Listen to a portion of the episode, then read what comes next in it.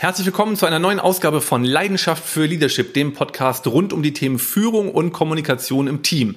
Matthias Herzberg, ich begrüße dich zur heutigen Ausgabe mit dem Titel So beruhigst du emotional eskalierende Gesprächssituationen. Das ist jetzt ein Thema für die Führungskräfte dieser Welt, für Menschen, die im Team arbeiten und mit Kolleginnen und Kollegen manchmal solche Erfahrungen machen, aber natürlich einfach auch ein Thema für alle die, gelegentlich merken, ja, man kommt da auch mal in Situationen, in Gesprächen, wo mal richtig die Luzi abgeht. Wir alle kennen ja solche Situationen, äh, in denen sich da gerade jemand so nicht mehr beruhigen kann. Und was wir vom Umgang mit Kleinkindern kennen, ähm, gibt es natürlich im beruflichen Kontext auch mit erwachsenen Menschen in Meetings, E-Mail-Verläufen und persönlichen Gesprächen, live in Video- und Web-Meetings, im Chat und am Telefon. Ich möchte dir gerne drei Tipps dazu geben, wie du solche Gesprächssituationen deeskalieren und beruhigen kannst. Tipp Nummer eins ist, bleib selbst ruhig.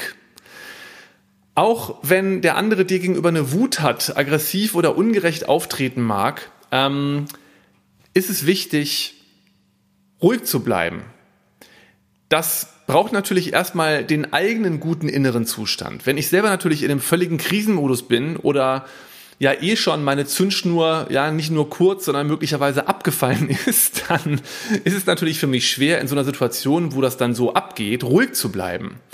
Da hast du dann vielleicht die Aufgabe, dass du ja, dich selbst in einen guten inneren Zustand bringst. Das ist ja ein Thema für sich. Das wird jetzt hier diese Podcast-Folge sprengen, wenn ich jetzt darüber auch noch ausführlicher sprechen würde.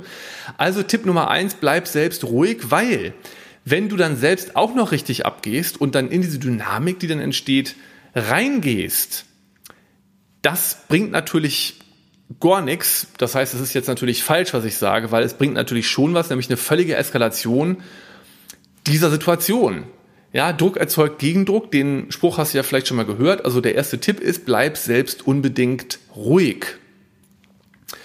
Tipp Nummer zwei, ähm, verbinde dich mit dem anderen liebevoll und frag dich mal, was bräuchte sie oder er wohl gerade, damit er sich wieder beruhigen kann.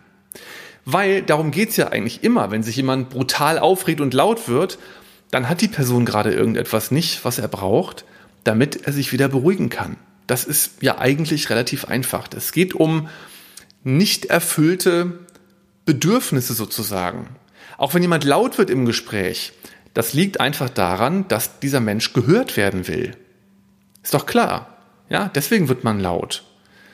Ähm, das heißt, frag dich mal, was braucht sie oder er? Das ist eine ganz zentrale Frage für ganz viele Situationen, für Führungskräfte oder auch immer dann, wenn im Zusammenleben mit anderen Menschen irgendwas unrund läuft und sich jemand aufregt oder auch wenn jemand zu weinen anfängt oder jemand gar nicht mehr redet. All diese Menschen zeichnen sich dadurch aus, dass sie aktuell irgendetwas nicht haben, was sie brauchen, damit sie sich wieder beruhigen können.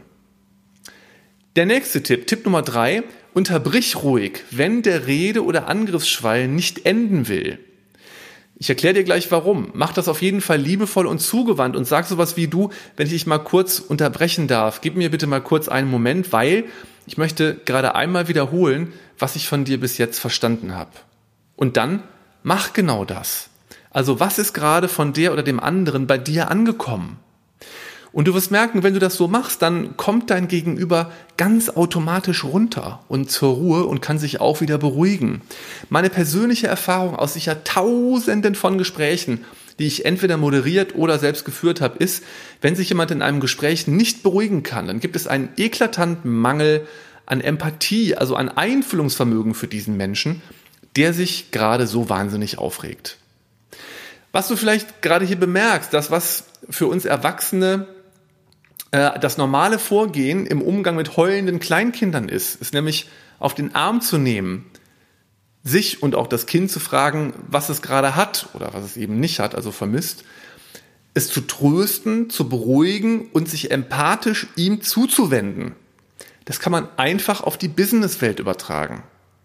Das soll jetzt nicht albern sein oder so, sondern einfach ein freundlicher Reminder sein, dass Dinge, die in einem anderen Kontext hilfreich sind, sich relativ leicht auch auf andere Zusammenhänge übertragen lassen und da genauso auch funktionieren. Ich wiederhole nochmal, was die drei Tipps waren. Erster Tipp, bleib selbst ruhig. Zweiter Tipp, verbinde dich empathisch mit den Bedürfnissen des anderen. Und der dritte Tipp, unterbrich ruhig auch zwischendurch mal, wenn jemand aus seinem Redeschwall gar nicht rauskommt, um dann sozusagen deine Empathie zu geben und das dem anderen wirklich zu schenken. Ähm, man kann übrigens danach immer selber natürlich auch noch ein Feedback geben. Ja, und jemand sagen, du pass auf, ich sehe, dass es aktuell Probleme gibt und der von dir momentan angeschlagene Ton geht für mich nicht in Ordnung. Ich würde mich gerne mit dir konstruktiver darüber austauschen.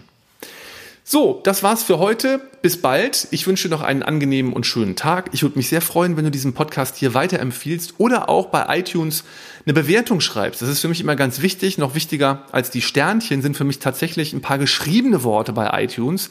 Warum? Damit noch mehr Menschen, die auch eine Relevanz auf diesen Themen hier haben, diesen Podcast finden. Ich danke dir ganz herzlich. Schöne Grüße, bis zum nächsten Mal. Ich freue mich. Dein Matthias. Tschüssi.